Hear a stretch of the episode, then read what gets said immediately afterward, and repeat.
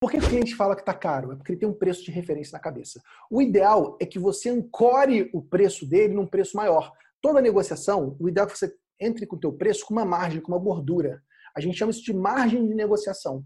Essa gordurinha é necessária, porque a maioria das pessoas ela quer ter a sensação de estar tá ganhando uma vantagem. Ela está numa negociação, ela quer ter a, a, sensação de que fez um bom negócio. Então, você vê, já, já conheceu alguém assim? Comprou apartamento? Cara, comprei um apartamento na planta. Porra, bicho, o apartamento valia 700 mil reais e eu paguei 500 mil reais. Porra, fiz um negócio. Na verdade, o apartamento nem valia 700 mil reais. Ele valia talvez 560, 570 ele conseguiu o negócio. Só que ele foi ancorado, uma técnica de negociação chamada ancoragem, ancorado para um valor maior, e aí deu uma margem de negociação.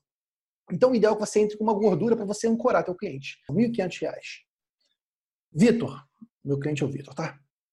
Vitor, eu gostei muito de conhecer a tua história.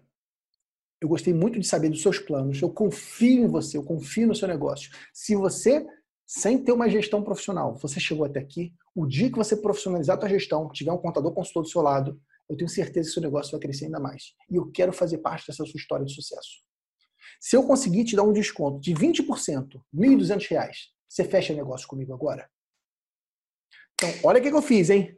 Ancorei o preço, botei minha gordurinha, ok? Ele chiou porque ele achou aquele preço caro. Muitos empresários não chiam, eles vão gostar e vão fechar. Mas se ele chiar, você fala, cara, vou fazer uma condição. Se eu te der um desconto agora, você fecha? Tá aqui, R$ 1.200.